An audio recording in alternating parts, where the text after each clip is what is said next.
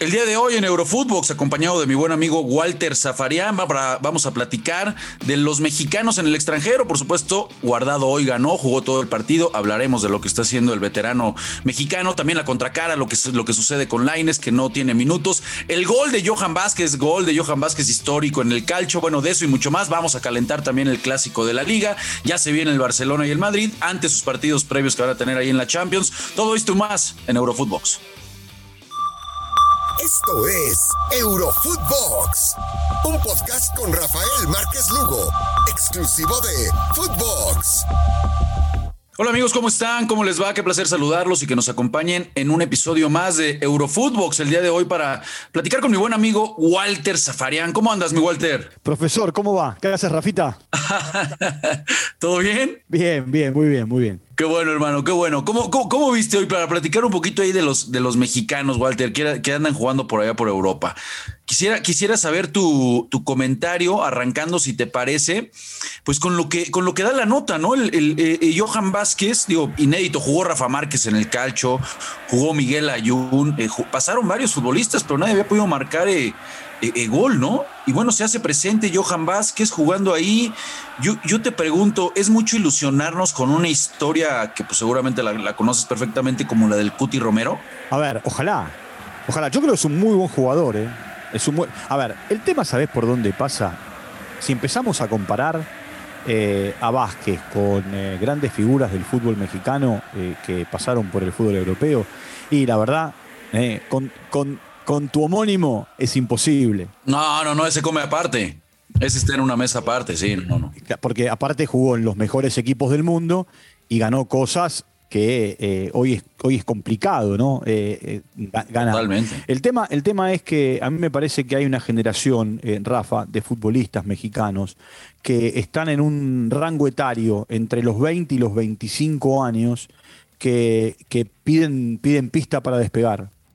Así como en un momento. Mira, el fútbol mexicano, eh, y, no quiero escaparme a lo que me preguntaste de, Vázquez, ojalá eh, sea eh, el sucesor en esa, en esa zona de la cancha de, de, Cuti Romero y, pueda después también apoyarlo en el, en el, seleccionado mexicano, como lo hemos hablado en un momento con el Chucky, con el, Lozano. Ahora, a mí me parece que así como en otra época, eh, los jugadores mexicanos rompieron con la barrera de quedarse en un campeonato muy competitivo como el mexicano para ir a, probar suerte a Europa. Eh, hoy hay una generación que empuja. Antes el futbolista se iba, no digo ya hecho, pero un poco más avanzado en edad. Porque el campeonato mexicano lo que te permite es tener, eh, primero, un torneo muy competitivo, recursos económicos importantes, y después el arraigo con, con, los tuyos. Pasaba en la Argentina cuando la convertibilidad tenía un dólar un peso. Nadie se quería ir de la Argentina y el jugador que firmaba. Pero claro, porque aparte vos firmabas un contrato por 800 mil pesos y eran 800 mil dólares. ¿Entendés? Entonces, eh, eh, ¿para qué, para qué eh, ir al desarraigo si acá tenés un buen campeonato, competitivo, mucho más si jugás en los equipos grandes? Entonces me quedo por acá. Lo que pasa es que también se abrieron mercados. Hoy, por ejemplo, la Major League Soccer se ha convertido en un buen bastión para el futbolista mexicano. Eh, las ligas, primero fue, primero fue Holanda. Totalmente. Eh, eh, o la Premier. Y después se han desparramado por, por un montón de países. Mirá, hay jugadores mexicanos, ni hablar de Hugo, ¿no? De Hugo Sánchez, que fue eh, casi el pionero. Ah, que ese, ese mi homónimo, Rafa, Rafita y Hugo en sí, de esos dos, y el Chicharo también me parece, esos eh, hay que ponerlos Está bien, pero yo digo, a ver, eh, olvídate de, Rafa, de Rafa Márquez y, de Chicharito que vinieron después. Hugo Sánchez fue pionero, porque aparte llegó a un equipo del Real Madrid que, a ver, se destacaba con relación al resto, la famosa quinta del buitre, se cansó de hacer goles, jugó mundiales, jugó Copas América. Entonces, me parece que eh, hay una historia antes y después de, Hugo Sánchez. Eh, al jugador mexicano, vos lo sabés como, como exfutbolista, le costaba eh, arrancar. Prefería quedarse por ahí. Acabas de dar en el clavo. Hoy, hoy el presente cambió, por lo que ya comentas de la MLS, por la pandemia, si tú quieres también. Los futbolistas ya se van muy jóvenes y se tienen que terminar de formar en Europa, ¿no? No ya irse a los 22 años, ¿no? De Chiquilín que fue para Newcastle, ¿eh? que, sin saber ¿no? lo que Claro, Santi Muñoz. Con Santi Muñoz, claro, sin saber lo que iba a pasar con Newcastle y los árabes que iban a desembarcar.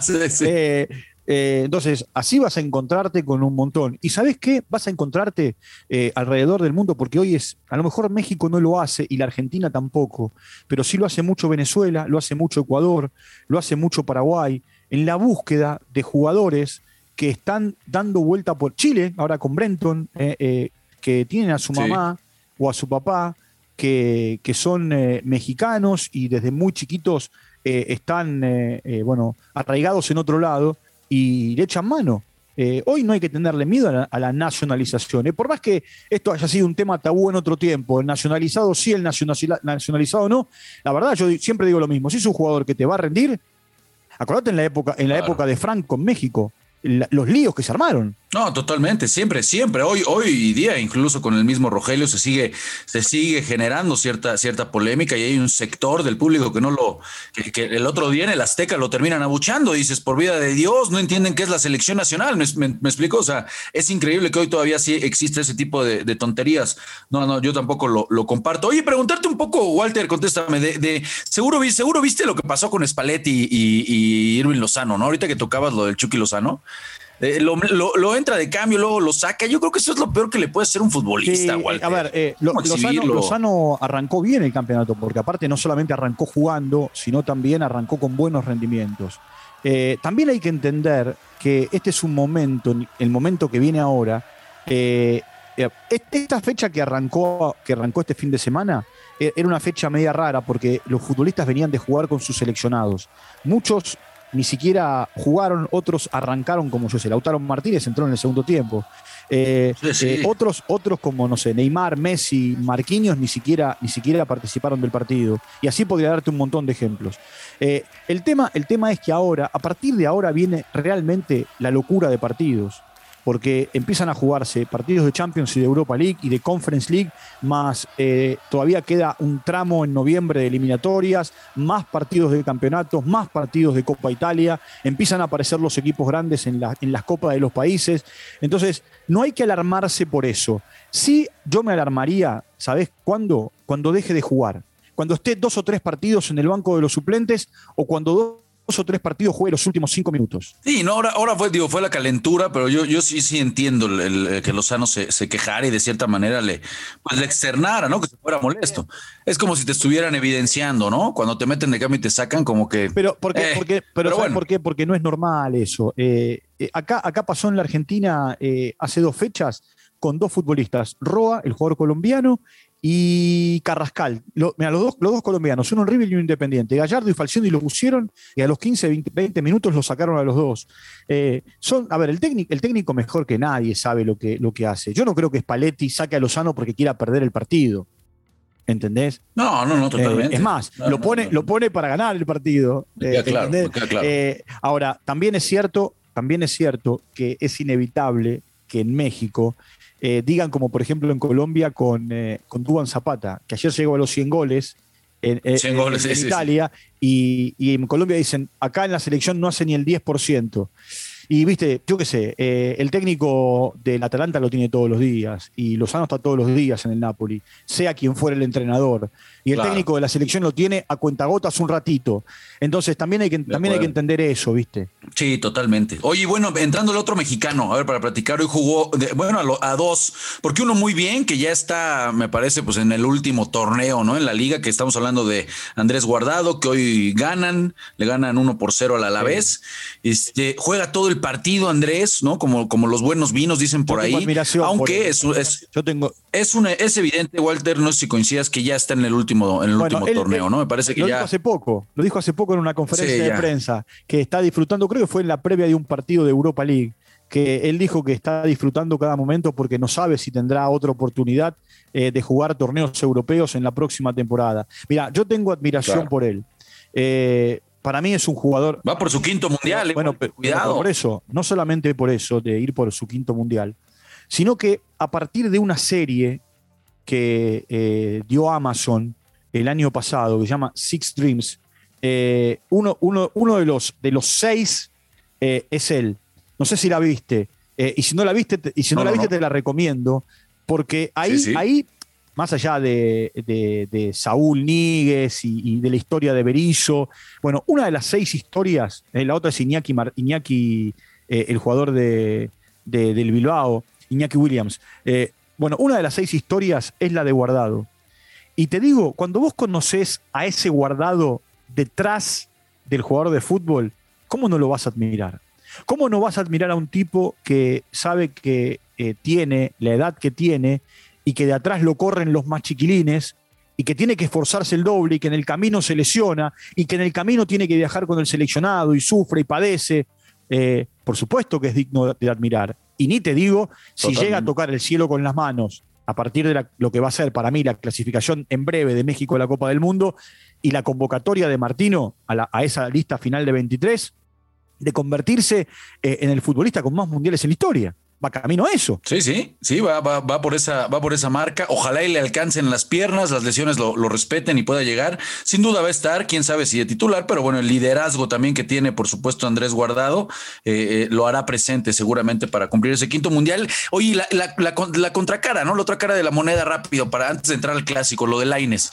Eh, y yo creo que cuando revisas los departamentos de, de asistencias de goles, Walter, de ganar en el mano a mano, de pesar en la última zona, goles, asistencias, pues no, no encuentras a Laines. Más allá de que el último torneo cerró bien, que le dieron bastantes minutos, que jugó con Pellegrini, o sea, no termina de pesar Laines, no es una realidad. Sí, pero, pero ¿sabes lo que pasa? Eh, hay que entender que es joven, que necesita un tiempo de adaptación, que una cosa es jugar eh, el torneo doméstico en el país que fuere y otra cosa es ir a jugar a Europa. El desarraigo, el hecho de alejarte de tu familia, de tus amigos, de tus seres queridos. es cierto que ahí tiene aguardado, que es eh, un aliado que... que Walter, que terminó, terminó en los Olímpicos cuando todo el mundo pensaba que tenía que ser él el que de cierta manera se echara el equipo al hombro. Bueno, terminó incluso hasta no siendo titular. Bueno, ¿eh? pero también, también tenés que entender que venía de una temporada larga, que casi no tuvo descanso. Eh, esas cosas también juegan. Una temporada típica, una temporada típica la anterior porque fue más corta y con más partidos, la seguidilla de partidos, en el medio partidos de eliminatorias. a, ver, no, hay que, no hay que alarmarse por un buen partido de Laines o por un mal partido. Lo mismo que te decía de Johan Vázquez. Johan Vázquez mañana puede cometer un error y a partir de ese error pueden perder o empatar un partido. Eh, y, no va, y no va a dejar de ser un muy buen jugador de fútbol, que está pagando el precio de su juventud, eh, insertándose en un campeonato que es muy diferente al que jugó toda su vida, desde muy chiquitito. Sí, totalmente. Espero, digo, yo, yo, espero porque las condiciones las tiene, es por eso que uno, que uno pretende, ¿no? O sea, uno, uno le ve la calidad y dice, caray, este es un tipo diferente. Entonces, por eso espera que de repente, caray, de ese, ese, ese, fin, ese, ese do de pecho, ¿no? Como decimos acá. Rafa, le costó a Chicharo. En algunos. No, pero pregúntale a, todos, ¿no? A todos. Pero entonces, a ver, yo te estoy poniendo un ejemplo de un futbolista que, como decís vos, está sentado en otra mesa, ¿no? A Chicharito le costó eh, es cierto que en algunos lugares rindió muy, bien, en otros lugares le costó, a Jiménez le ha costado. En este último le, ha, costado. Después se asentó, Wolverhampton hizo goles más allá de la lesión, eh, pero también le costó. No es fácil adaptarse bueno, en este caso no es otro idioma, pero no es fácil a otras costumbres, a otra manera, eh, equipos que muchas veces, en este caso Pellegrini lleva un tiempo largo, pero que cambian, que van cambiando de entrenador, que el entrenador de turno te dice, mira, juego con un extremo, juego sin extremo, juego con cinco, juego con cuatro, eh, doble pivot, un solo pivot. Eh, todas esas cosas el jugador las siente en el impacto. Pues esperemos, esperemos por que, que, que empiece a tener más minutos, ¿no? Y pueda, pueda pesar, porque insisto, eh, los comentarios son porque el tipo te muestra que tiene, que tiene cosas diferentes, ¿no? Difíciles de, encontrar. Oye, para calentar, antes de, antes de irnos, calentar rápido el clásico, ¿cómo lo ves? Este, ¿quién llega mejor? Ya el Barcelona con esta victoria ante el Valencia parece que, que, llega con un poquito más de ánimos. El Madrid tiene ciertas dudas por esa última derrota que tuvo. ¿Cómo, cómo ves el, clásico que ya se viene? Por supuesto, antes de que enfrenten cada uno su partido de Champions, ¿no? Que el Madrid juega contra el Shakhtar y el conjunto de, del Barcelona recibe al Dinamo de Kiev. Sí, eh, los partidos de Champions, a ver, son medidas, sí, pero eh, la cabeza está puesta en el clásico. Eh, y, para, Barcelona es puede ser el despegue o el hundimiento. el despegue porque si le gana al Real Madrid, no solamente a corta distancia con los de arriba, hoy manda la Real Sociedad porque tanto el Madrid como el Atlético de Madrid no jugaron el fin de semana. ahora, si pierde, eh, es el Titanic, eh, que se hunde. No, pero en serio.